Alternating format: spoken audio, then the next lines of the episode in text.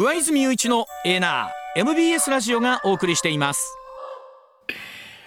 時刻6時27分になります。ここからは森永光栄さんでございます。森永さんおはようございます。おはようございます。おはようございます。えー今年もよろしくお願いいたします。よろしくお願いします。あ、よろしくお願いいたします。あの年末にお父様のニュースを拝見して、あのエーナーでも一報お伝えしたんですが、うん。あの大変でございましたですねお父様も。そうですうんね。ね。まあ昨年のちょうどクリスマスぐらいに実はちょっと仕事で一緒になって、はい。まあその時はもう全然元気でですうね、はい。ん。こう多分報道とかだとこうステージ4のはい膵臓がんみたいな感じになってましたけど、はい。はい。まあそう僕も全然医療とかは素人なので、ええ。こうステージ4のがんって聞くとなんかもうそう。こうね、かなりちょっともう厳しい状況かな。厳しいのかはない。なんていう印象を勝手持っちゃうんですけど、うんはい。まあ、昨年の本当クリスマスぐらいは全然喋っててもあ元気あでそう、ですか。ううん。ん、と思ってたんですけどただその数日後に抗がん剤の治療を始めたんですああがそうでございますか。どうもちょっとそれが本人に合わなかったようでそこでかなり体調を一気に崩してですねあただちょっと年明けちょっと違う薬を入れたらなんかすごく本人の相性が良かったみたいで。す。なんか本当に違うみたいですね薬の相性っていうのが。あのまあ本当ねお父様もご年齢もねご年齢ですしというのもあるんでしょうけども、うん。はい。まあ身内として息子として心配なのはおそらく間違いないと思いますけれども、一方で森永さん自身も、うん。えー昨日か一昨日試合があったんですか、昨日試合して、はい夜夜試合があって夜試合？夜試合があってはい。わあ、えーこの時間ですか。えーで、えー、とうちのスタッフに聞きましたらなんかやっぱ顔がずいぶん腫れてらっしゃるというふうに聞いてるんですけどそうなんですよねちょっと試合の1週間前ぐらいにこう左足の腱をやってしまってはら。ちょっと歩くのもできないぐらいだったんですが、うん。ちょっと対戦相手も悪いんでそのまま試合に行ってですね。ええまあやっぱ案の定ボコボコに殴られまして。あので今顔腫れてるんですけどまあラジオでよかったなあと思って、えーあの森永さん38歳でしたっけ？そうですねはい。あのそこまでして格闘技にこう駆り立てるん。モチベーションっていうのは、な何なん何を何が森永さんを駆り立ててるんですか？あでも僕はもう完全なダイエット目的なので、あはあ。えーなんか別にあの強くなりたいとかそういう話ではなくてですねあその割には顔腫れるって代償でかいですよね。まあそうですね。ただまあ今回は骨折ってないと思うんで、いやいやい前やちょっと回は折っちゃったので。そこまでしてでもまあダイエットですよね。確かにあの体が仕上がってくるとね、うんうんな何かこう、まあねな表したいっていうのは。次の次の何かにって言い聞いてがちですけど。えっ、と後でもお聞きしますが2024年は経済のお仕事と格闘技のお仕事のバランスは何々でどっちなんですかそうですねね。割合を。いやまあ量で言ったら9対1ぐらいであの経済の仕事の方が多いと思うんですけど、そうはいはねったです。はい。気持ち的たには。だまあき気合は逆転ぐらいしとかないとですね。そう本当そうでないと死んじゃうので。確かに大怪我しますからね。ですよねはいではご本業の方をはいお伺い、お願いしますしたいまいりたいと思います。まずはこちらでございます。さあ能登半島地震発生から1週間現状を含めてお伺いしていきます。さああ石川県能登地方で最大震度7を観測した地震。石川県は8日あ亡くなった方168人になったと発表しました、はえしかも被害の全容がつかめない中安否がわからない人の捜索。必要な物資を届けるための道路の復旧などが、まあ、急がれているということで。さあ森永さん地震から今日で1週間というところ、まあ、現状含めて今どんなふうに石川さん今回の、おね、地震についてお考えでいらっしゃるでしょうか？はい、そうですうん。ね。やはりちょっとテレビを通じて現地の様子を見ていると、うん。まあかなりちょっとね悲惨な状況になっていて、うん。本当少しでも早く、はい。まあ物資が全然足りないという話も聞いてますし。うんまずはやっぱりその食料を含めてですそうね、ね。うん。被災者の方が必要とするものをうん。どんどん届けていくと。うんで、まあその一般論としてやはりその被災者の方が求めているものを当然届けるべきだっていう話はあるんですが、うん。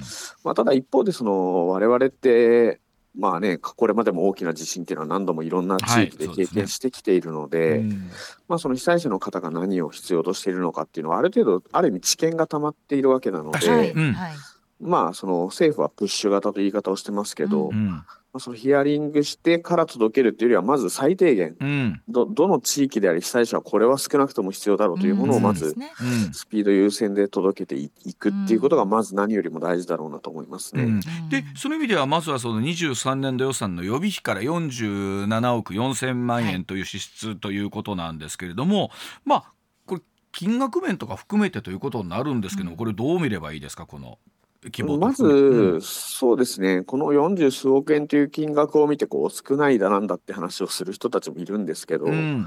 まあ、これはあくまでとりあえず予備費からパッと出すっていう話であって、はい。うん別にこれだけで終わりですって話は全くまあないんでそうですすよよね。ねはい、うん。なんかその予算を取ってごちゃごちゃややってる暇はないので、うん現状ね。とりあえずはい。まず予備費でっていうことでしかないですから、うんまあ、そこはあの岸田さんもですね財政的な制約とかは考えずに支援するっていう発言をしていて、うん。まあ、これは国として当たり前の態度だと思いますし、ううん。まあ、そういう意味ではあまりこの数字だけを見てですね、うん。まあ、騒ぐ必要はないのかなと思いますね。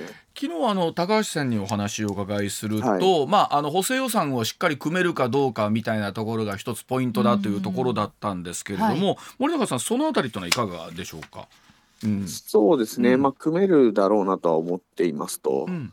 ただやっぱり僕が懸念しているのは、はい。結局その財政制約はこの件に関しては関係ないっていうのを岸田さんが言っているのを、ちょっと、まあ、うがった見方をすれば、はい、やっぱり財政のことを考えるんだなっていう話であってあーなるほど、はい。うんまあ、うん怖いのがその落ち着いてきた頃にですね、はい。はいまあ、いわゆる復興。増税的な、はい。うん。でまあ普通に考えればそんなことやる必要もないし、うん。やる意味がないんですよ。うん。でもやる意味がないんですけど我が国っていうのはその東日本大震災の時にうん。やった実績があるんですよね。そうですね。うんだから今回は絶対ないとも言い切れないですし、うんまあ、そこが不安ですよね。結局その支援をするんだと言いながら、うん。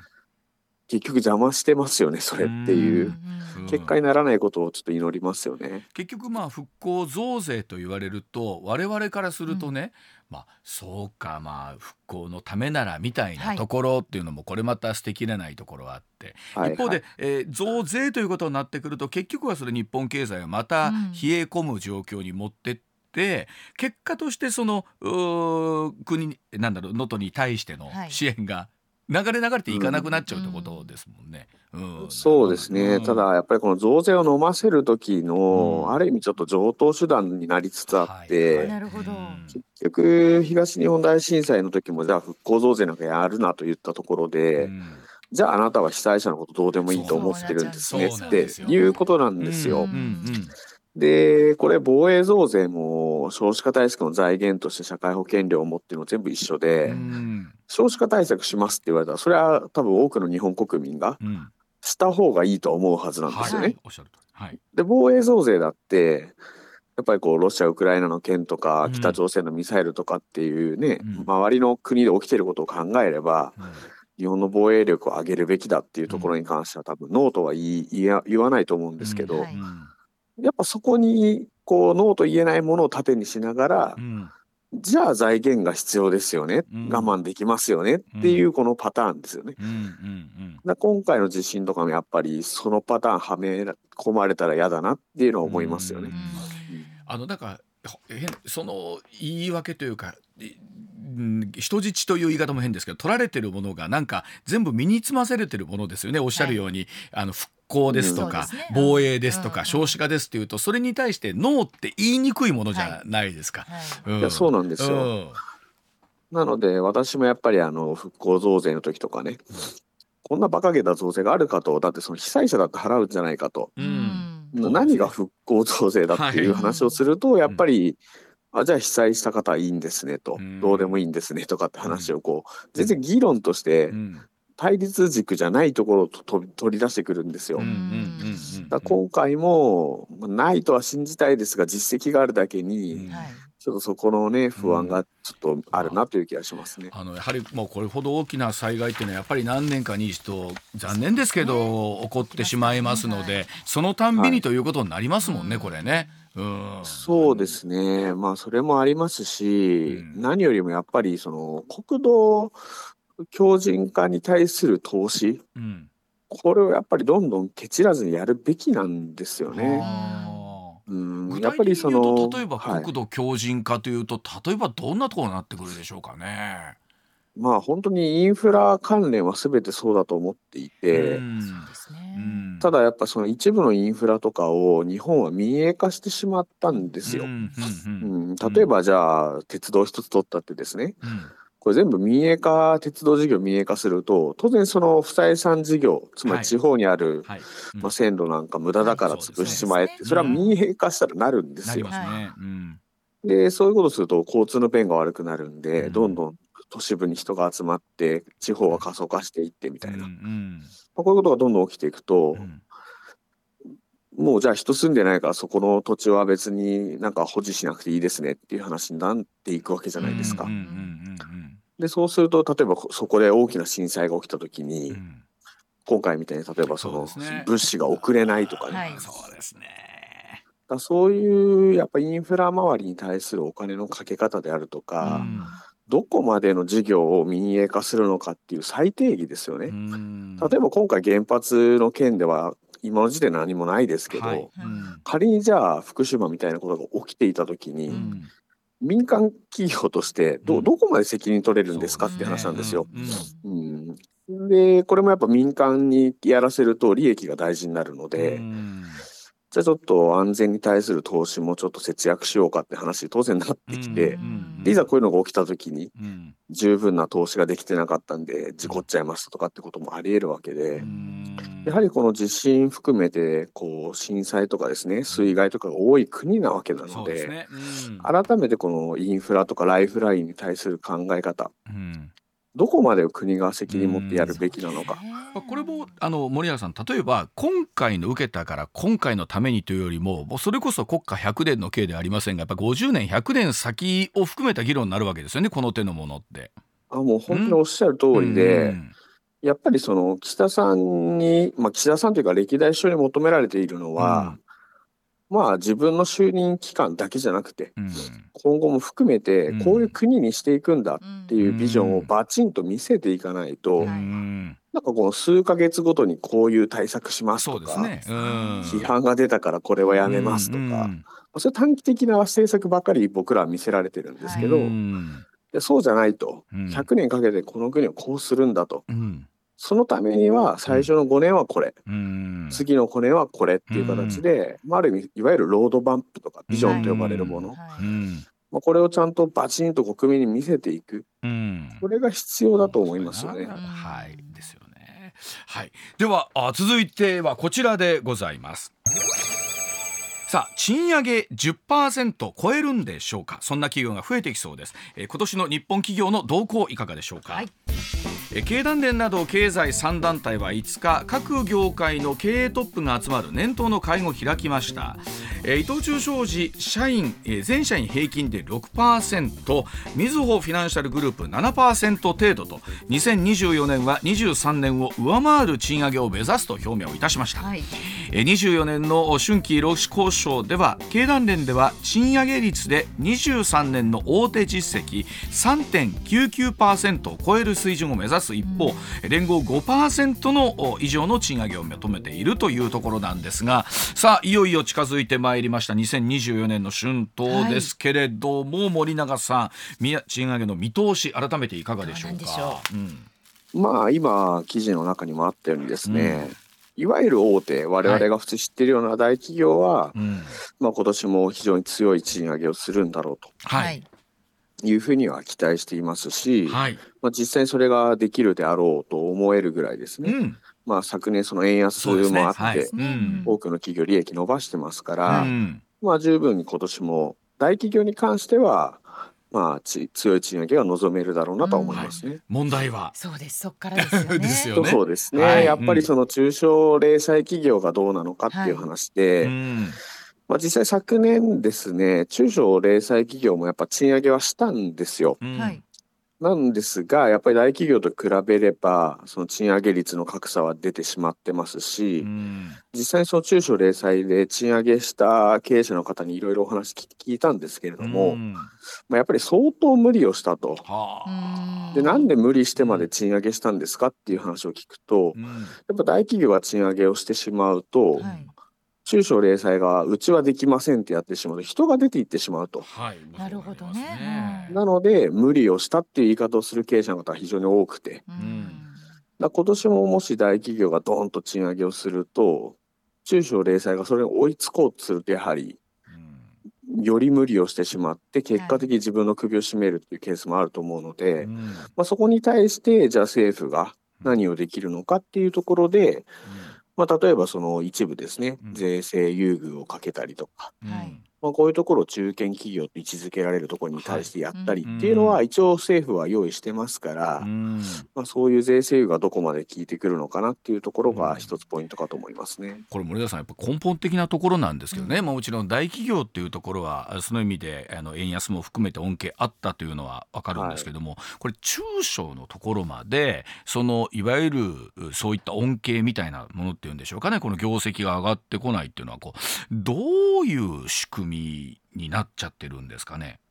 うんまあ、やはりですね、その従業員ベースで見ると、うん。いわゆるその中小零細企業で働いてる方って7割なんですよね、はい全体の。はい、だから結局大企業は賃上げしましたって言っても、それは労働者全体で見たら3割だけにしか過ぎはいず、うん。残りの7割だって当然消費者なわけですから、うやんっぱり消費がまだこう上げるだけのうん。賃上げが国民全体には行き届いていないとうん。いう状況なので、やっぱり大事なのはこの中小零細の方たちもちゃんと賃上げを無理せずできる状況を作り上げると。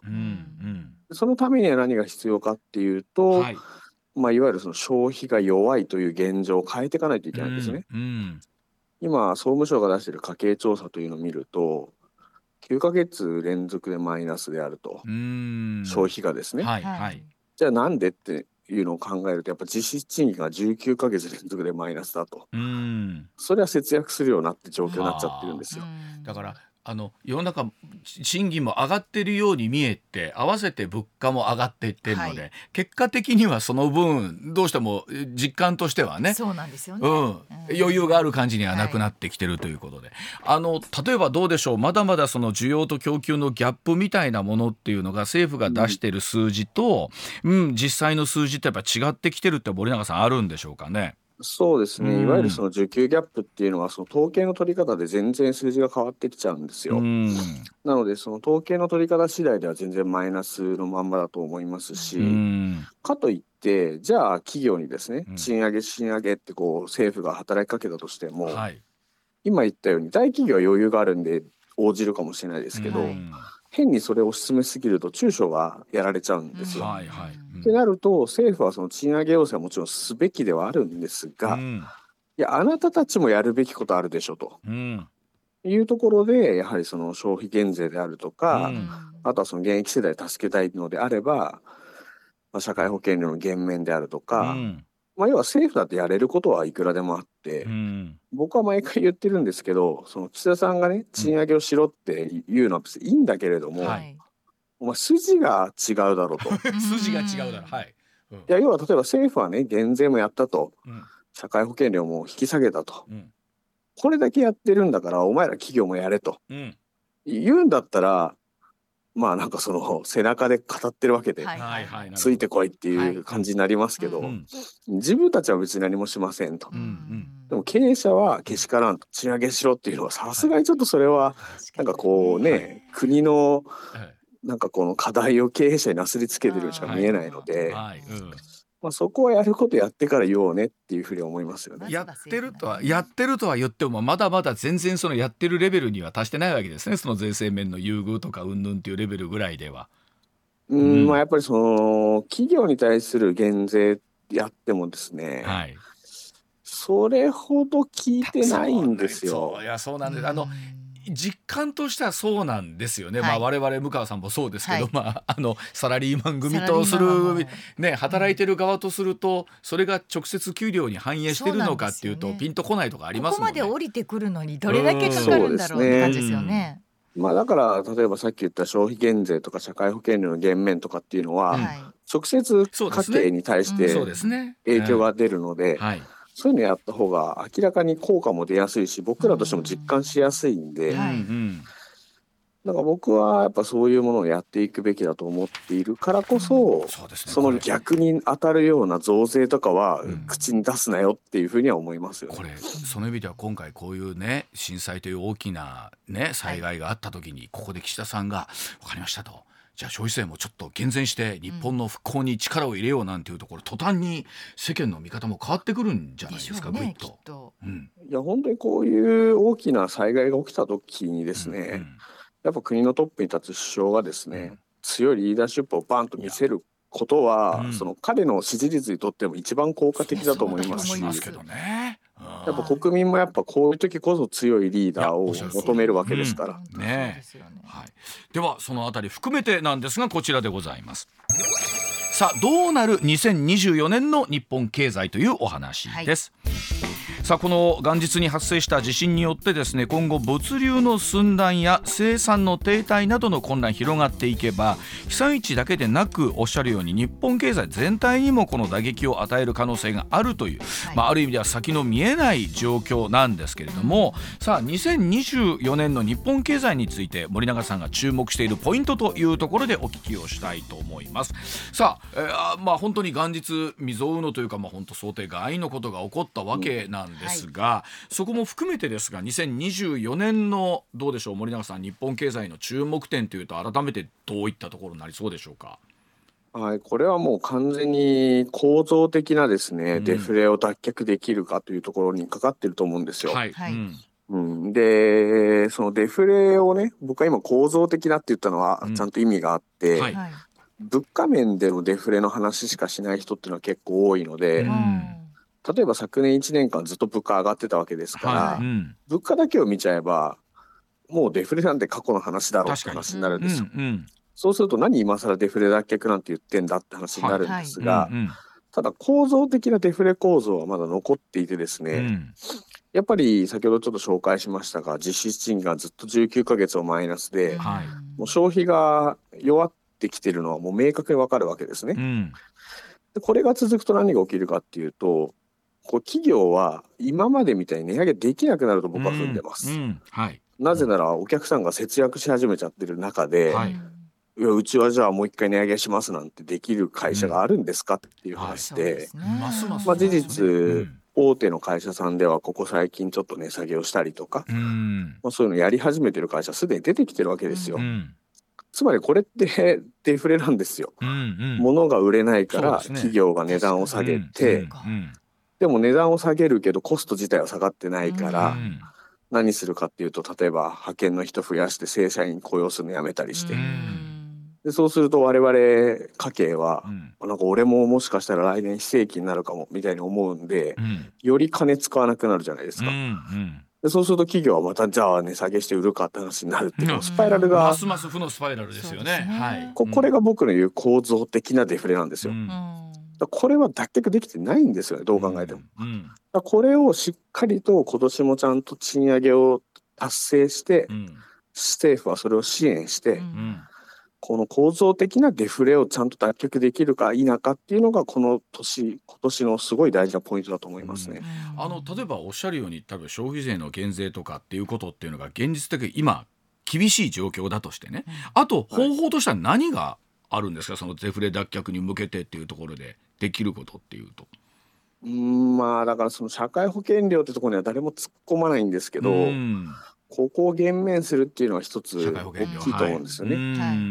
うん、あんまりやっぱり言われないんですけど、うん。でもやっぱりこれがこの20年間ずっと上がり続けてきていて、ね。現役世代の手取りを下げてきたので、ですねうんまあ、そこをできれば大きいと思いますよね。とにかくその手取りを増やしてあげると、そうですね、はい。これが大事だと思いますね。ううん。んあのだからこう世の中いろんな情報ある中で数字をしっかりこうどれぐらい見ていくかっていうとなんか世の中今もちろん物価高っていう言葉ははい。一人歩きしてるんですけれども、実際にこうじゃあ見てみるとうーなんだろうな。あの実際の賃金はちょっとなんだろうこう実感としてはもっと下がりつつあるとなってくると、なんかいろんな思いにギャップが生まれますよね。世の中に出てる言葉と、うんはい。でも実際物は売れてないんだっていうところとっていうね。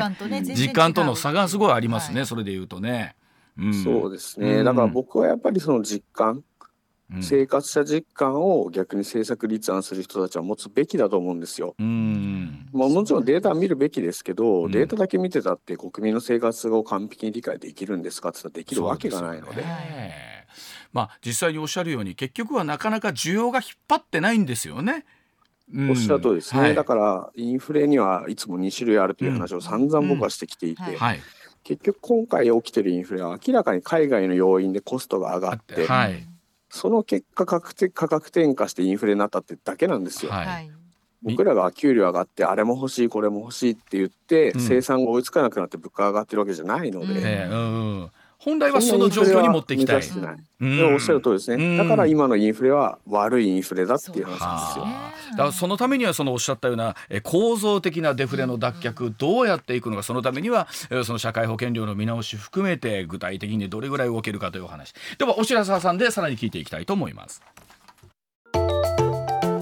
上泉雄一のエーナー MBS ラジオがお送りしています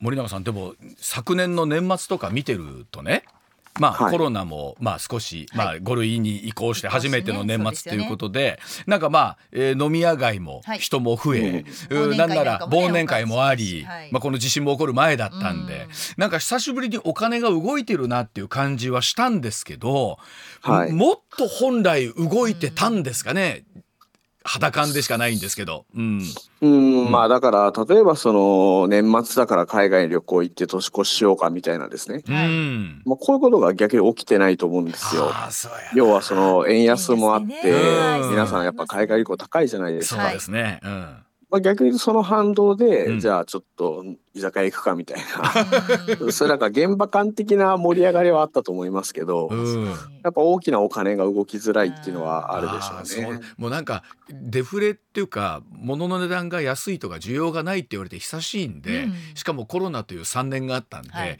どれぐらいなんか物買ってただろうとかっていうのがピンとこなくってっていうのは実感として森永さん世の中あるんでしょうねなんかね。うんうん。そうですね。僕もやっぱりこうスーパーとかで毎日買い物しているとですね、うんうん。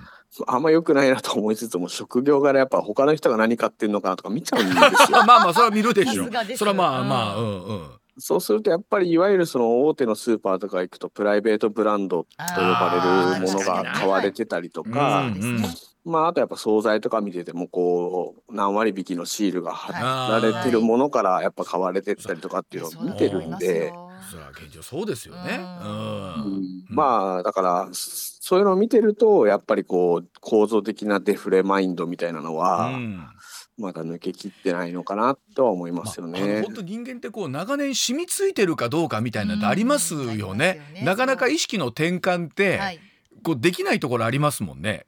ううん、まあただそのね暗い話ばっかしてもしょうがないんでそうそうそう明るい話すると、ぜひとはいえ昨年ですね、結構いろんなところが値上げをいっぱいしたじゃないですか。その結果何が起きたかっていうと、はい。僕ら日本人もなんか値上げって普通に起こるんだっていう感覚には若干なって。てうん。でなんで逆にこれまで日本では値上げが起きなかったかっていうと、うん値上げなんかするわけないよねっていう消費者側の意識が強いって経営者が分かってるんで、うん。値上げイコール売り上げが落ちるってみんな思ってたんですよ。はいなるほど。だからなかなか値上げしなかったんですけど、うん。まあ、今回その国民性もあるとは思いますがその いわゆるうん。なんだろう赤信号をみんなで渡れば怖くないじゃないけど、はいはい。なんかああそこも値上げしたからうちもやっちゃえみたいな感じで一気にみんなでバンってやったら、うん。意外とみんな一斉にやったことによって、うん国民側もああなんか全体的に上がっちゃったからこれらまた近々値上げあんじゃないのみたいな形で、はいこういうの経済学的な用語でこう期待っていうんですけど、はいはい。あまた将来値上げするんじゃないのって思い始めたんですよね。うんわかる。でこれが起きると何が起きるかっていうとじゃあ今買おうってなるんですよ。はい。まさにだってアメリカなんかはそうなんですよね。そう、ん1年待ったらうん10%ぐらい上がっちゃうから、ん今買おうって思うと消費が前倒しされるので、うん。結果的にどんどん消費が増えていくっていう。うん。これまでのデフレだと待ってたら値段が下がるからうん。節約し続けておけばうん。将来もっとお得な値段で買えるから今は買うのやめようってなっちゃう。うこのデフレマインドがうん。去年やっぱこちょっと壊れたんですよ。だだから今年の賃上げが大事だっていうのはまさにそこで。なるほどな、うんこのマインドを壊し続けないと脱却はできないんですよね。うん、それってなんかこう世の中全体でどうそのマインドを押し上げていくかっていうことですもんねぎゅっとね。うん。そうだからそういう意味ではねこう阪神の優勝とかああいう景気のいい話がバンバン今年も出てくれると嬉しいと思いますけどね。大きいでしょうねうん。ああいう経済効果確かにでもね年明けこの間ちょろっとご飯食べに行ったら「すいませんちょっと年明けから値上げしまして」って言って言われてもうよく行ってる店なんで、うんうんうんう。んあもうそれはもう上げようと、うんうんそれはもうそれぐらい上がってもうん。いいよいいよろっていうところを世の中全体で本当どう作っていくかの起爆剤。で,、はそんな2024年の見通し森永さんに伺っていきます。こちらでございます。さあ2024年世界や国内の予定注目ポイントを見ていきたいと思います。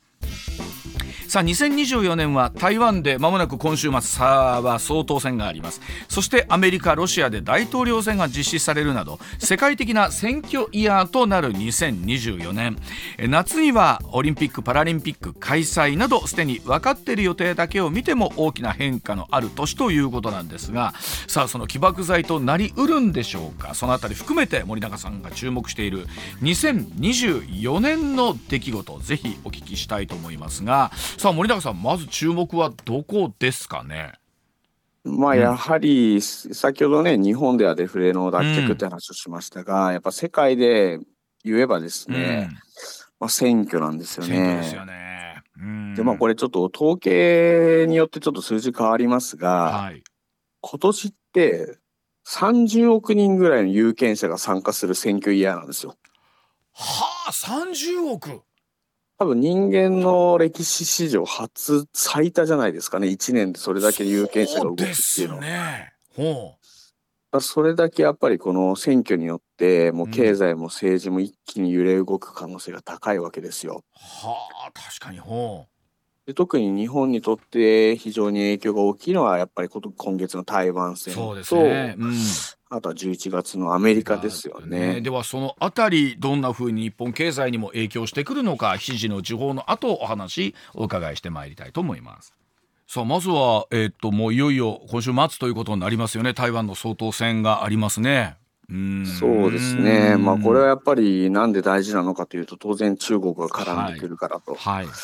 まあいうことで、うんでまあその一般論ちょっと先に述べますと、はいぜひうん結局一般的に今世の中で何か気になさされているのかというと、うん。まあ今の与党のですね、うん。えー民進党が勝つのか、うん。最大野党の国民と勝つのかと。うん。でなんでこれがそんなに影響があるのかというと中国に対するスタンスが、はい。要は台湾独立なんだうん。なのかいや中国と仲良くしようやと、このスタンスによって中国と台湾の関係も変わるだろうし、うん。まあ、当然台湾有事ということになれば、うん。日本も巻き込まれる可能性はあると、ね。うん。っていう話ではあるんですけどこれは僕自身が中国のこう習近平の発言とかことあることに全部見てるんで思うのが、うん。まあ、正直なところ別にどっちが勝とうが、うん中国のスタンスは変わらないだろうというのは僕の見方です。ほうと言いますとはい。うん。まあそれ何かというと習近平は今もう3期目ですけど、うん。まあ、ことあることで大きなこの国民大会みたいなの時にですね、うん。台湾の件を必ず触れていて、はい。もう統一するのは当たり前だと、もうこれは大前提になってるんですよ。う。んで日本ではその軍事侵攻軍事侵攻って話が出るけれども、まあ、別にそれはカードの一つに過ぎないと。うんあくまで統一はまず大前提だし、うん。当たり前だけど平和的な手段での統一をするんだと。うんうん。ただし場合によっては軍事的なカードも残してはおくはい。って言い方をしてるんですね。うん。だからこれ別に台湾でどっちが勝とうが、うん。習近平からすると別に一緒っていうか。は あはあ。あこれもこのまままなったとしても今の政権が続いたとしてもえー独立ではあるんだけれどもいや近い将来必ず一緒になるんだから、うん。うん。するんだからだからうん。だからちょっと日本ではどっちが勝ったらうん。なんか習近平は統一を諦めるとか、うん。むしろ強硬的に統一してくるんじゃないかとか、うん。統一の有無みたいなところを議論にする人もいるんですけど、うん。その観点は多分違うと思ってうんなてるほど。どっちに推してもやりますっていう。などっちにしても統一するんだからと。あーなるほど、うんなるほど。となってくると仮にこの選挙で、えー現政権がそのまま引き継いだからといって今すぐ何があるとかではないだろうな。カードの一つとして、はい、ね。ううん。まあ、あとやっぱ中国経済考えても、かなり今不動産市場もそうですし、うん。まあ、若者の失業率のもう異常な高さ、うん。統計によって4割ぐらいと言われてますから、ねはい。そうですよね。うん。まあ、そういう不安定さを考えると、ん。習近平からすればう、ん変にごたごたをやりたくないわけですよ。あまあ。まあ、誰誰しもそうでしょうね。ねそのあたりに関して言うとね。なので一般論で考えれば習近平が自らことを荒立てることはないだろうと。ん。ただしじゃあ日本は何もしなくていいのかっていうとそうではなくて、うん。日本として考えるべきなのは、うん。むしろ国内経済がめちゃくちゃだと。うん。不安がた不満が溜まっているその怒りの矛先は、うん習近平は外に向けたがるはずだと。あはいはい。うん。ゆえに仮想敵国として台湾だったり日本というものを使う可能性があるっていうのを日本は考えてはい。それに対してうん。ちゃんと防衛の準備をする。だから日本としては有事はある前提で動くべきなんですよ。なる。ほどなるほど。うん。ただ中国の国内状況を考えると、うん。習近平が進んで有事を起こしたがるような状況には今はないぞっていう事実もあるよねと。でど。ここは見方をちょっと2つ持っといた方がいいと思いますね。うん。あのやっぱり11月のアメリカ大統領選挙、まあ、実質は2025年からということになりますけれども、この1年というのはアメリカどんなふうに動くんでしょうね。うん。まあなのでそのもしかするといわゆるその戦争ですね。ウクライナ戦争と、まあイスラエル・ハマスの戦争、うん。これが終わる可能性があるかなうとんいうふうには思いますね。やっぱりその大統領選ってなると国内の世論すごい気になりますから。まあそうするとロシア・ウクライナに関してもうん。もう2年経ってんだけど、うん。どうすんの？っっていう話がやっぱ出始めてますし、はい、そうですね。イスラエル・ハマスの件に関してもやっぱりこのイスラエルの自衛権を認めるべきだという声はある一方で、うん。とはいえやりすぎだろうんっていう意見も国内にはアメリカ出てきてますから、出てきまあ、この2つを考えた時にバイデンさんが、うん。じゃあこの戦争を2つ抱えたままうん。突っ込みたいですかっていうと、うん。和平に動く可能性は高いなと、まあ実績として作っておきたいはありますよね。うんそうですね。あーなるほどあのどうでしょう？例えば日本国内で見ると例えばよく言われている2024年問題ね、はい。あのーはい。春に例えば運送業とかはい。いろんな物流ところで起こっていく、この辺りっていうのは具体的に我々の生活にどんな風な影響出てきそうですかね？そうですね、うん。だからそういう意味で言うと例えばその配送のサービスを受ける、うん。我々でや分かりやすいところで言うとネットで物を買った時に、そのすぐ届くとか無料で届くみたいな世界がうん。多少変わる可能性はあると思います。例えばえその本当に今日届けたいんだったらうん。追加料金払ってくれとか、そうですね。うん。うんまあでもそのあたりは僕は結構正しいと思っていて、はい、まあ本来そうですよね。まあ、だって別にその今日届かなきゃいけないものってもちろんありますけど、はい、か別に発注してるもの全てが今日届く必要はないし、そうですね。はい。まあ逆に言えば今日届く必要があるっていうものは作るなって話じゃないですか。もう前もってちゃんと頼んどけよって話なわけで。計画性を持って買ってくれってことですよね。それはそうなんですよ。ううん。だからやっぱりその過剰なサービスをね、なんか僕らがそれ無料だろって思ってしまうことが結局業界に対しての負負担になるわけだし、はいうんまあそれも一種のデフレマインドなんですよ。あれもこれも無料なんでしょっていう、うんそうでますあね。日本人のスタンスっていうなんか。送料無料が当たり前と思ってますもんね。どっかでね。うんだって前の日に頼んで翌日届くんですよ。それはやっぱりお金払えるのはでね。今回羽田でああいう事故があってね、はいはいしばらく滞りそうですとそりゃ滞るだろうっていう、うんあのどうでしょう？えっと6月には、えーおそらく所得税減税が実施されるんですよね、そうですね。うん。ただまあ金額自体は別にその大きくないので。確かに。確かに、まあだからだからこれもやっぱ所得税減税っていうのが岸田政権のやっぱダメだったところで、はい。うん。せっかくその踏み込めないはずの減税に岸田さん踏み込んだわけですよ。はいはい。それ自体は本当に僕はすごいいいことだと思ってるんですけど、うんうんうん。それをやっぱりね消費減税でもう来月からやりますじゃなく、うん。所得税減税で金額も4万円だし、はい。はいしかもだって発表してから半年後ぐらいですよ。そう6月だしっていうね。どういうことっていう話じゃないですか。だすごくなんかもったいないんですよ。踏み込めないはずの減税に踏み込んだのに、うん結果的になんかその支持率を下げてしまって。そうですよね。評価されにくいですよね。だから結局もうやるならやる、うん。やらないならやるならすぐやろうよっていうね。え 規模もはい。やるならやってドカンとやってくれりゃいいのに、やったはいいわ。ご関節にはしょぼいわになると、はい。そらそうです中途わね。半端やなになっちゃいますよね。うん。まあだからこれはね格闘技で一番やっちゃいけないんですよ。この中途半端な距離っていうのは。なるほど詰めるなら詰める。そう踏み込むなら踏み込んでバチンと打たないといけないし距離取るなら距離ちゃんと取らないとね。あのすいません。そのあたりは分かる人と分からない人の差がものすごいあると思うんです格闘技わかりました。まあ森高さん今年もあの、、はい。ろいろとまたお話をお伺いすると思いますので格闘技、はい。まあまずはあの体調をくれぐれも、はい。まずお顔の調子を。お顔の調子を整えね。はい、はい。はい、あのぜひ。また今年もどうぞよろしくお願いいたします。よろしくお願いします。はい、ありがとうございました。ありがとうございました。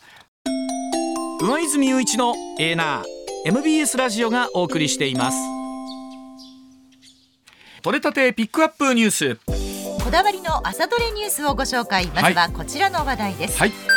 お笑いコンビダウンタウンの松本人志さんは8日所属する吉本興業を通じて活動休止を電撃発表しました、はい。昨年12月週刊文春が一般女性への性的行為強要疑惑を報道、うん。今回の休止について裁判に注力したいとの本人の意向があったと説明はい。松本さんは発表後自身の X を更新し事実無根などで戦います、うん。それでも含めワイドナショー出ますと投稿しています。昨日の夜私もですね、はい。あの TBS の東西ネタはい。見ておりまして、ありました。うん。それでスマートフォン見てたらこのニュースも合わせて流れてきて、うん。松本さんご出はい演している、伝えてますでね。ええおそらくそういう方多かったんじゃないかなと思いますがね。まあ実際例えばそのフジテレビさんのワイドナショーに出られたとして、まあ裁判に注力するという意味ではなかなかそのうー軽々にというか、言えること言えないことっても出てくると思うんですよね。うん。まあそのあたり本当にお出になるのかどうかということも含めてですけれども、はい。まあ、本当日本のテレビもチャンネルつけてもちろん見ない日はない方ですからはい。さあどうなっていくんでしょうね。うん。うんえ続いてはこちらの話題です。昨日午後3時半ごろ文京区目白台の旧田中角栄邸で火事がありうん。1階2階部分合わせておよそ800平方メートルを全焼しました。火が出た当時田中角栄氏の長女真紀子氏と夫の田中直樹元防衛大臣が敷地内にいましたが、はい。怪我はなかったということです、うん。警視庁は詳しい出火原因を調べています。なんかお線香の火を上げたままにしていたみたいな、ねあの話も出てるようなんですがあのニュースでもよく流れてましたけれども、それこそ昭和30年代40年代、50年代まさにこの旧田中邸でいろんな政治が決まっていた、まさにそうです。その現場ですもんでねあの全国からの陳情の人の列が後を絶たなかった、歴史文化遺産としてうんのうん価値すらもねね。もちろんあるんじゃないかというところなんですけども、まあ、何よりお怪我なかったということですけれども、はい。この消失はちょっと大きいですよね。はい、うん、はい、では続いてはこちらです。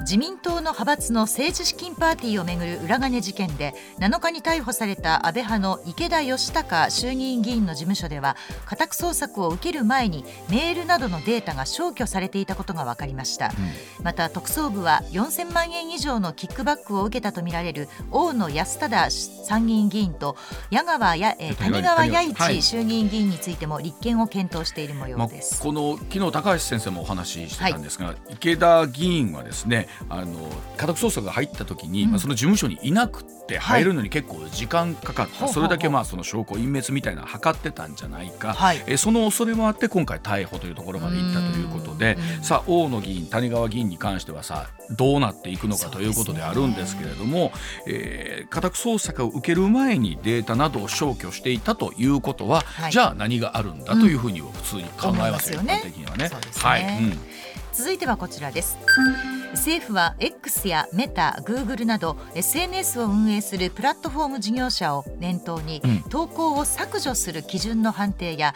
削除要請から1週間以内の対応を事業者に求める調整に入ったことが分かりました。うん情報開示を義務付け深刻な被害に歯止めをかけるのが目的で政府は月内に召集する通常国会への関連法案の提出に向け調整を進めます。まあ、今朝これ日経新聞一面で取り扱ってたんですけれども、はいまあ本当にこれに関して言うとそこで被害を受けている方とかからするとですね、1週間どころか即日でってお願いしたいところもあるんですけれども、さあそれこそ法的なところも含めてどんな、あね歯止めを効かせることができるのかっていうところねこの基準っていうのがやっぱり難しいですからね。はい、うん、まあでもやっぱこれからの SNS 時代こういったところにしっかりと対応していかないとね、はい改めてダメなんだろうなと思いますね。うん。では続いてはエンタメの話題です日本時間8日に発表された第81回ゴールデングローブ賞で宮崎駿監督の「君たちはどう生きるか」がアニメーション映画賞を受賞、はい。日本映画がゴールデングローブ賞のアニメーション映画賞を受賞するのは初の快挙ですこれはでもすごいことですよびっくりね。しましたねとなってくるといよいよ3月に行われるアカデミーではどうなっていくのかやっ。ぱね前哨戦と言われますから宮崎作品ってすごいな。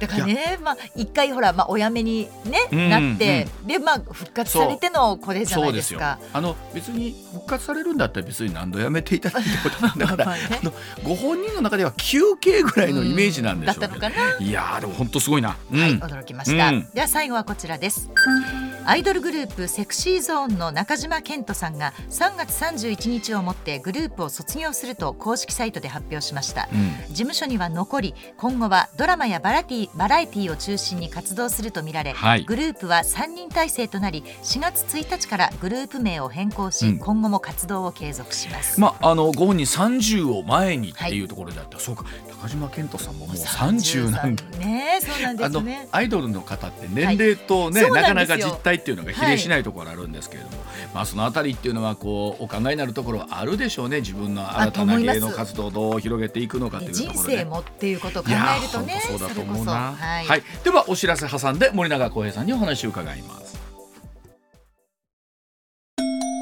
上泉雄一のエーナー MBS ラジオがお送りしています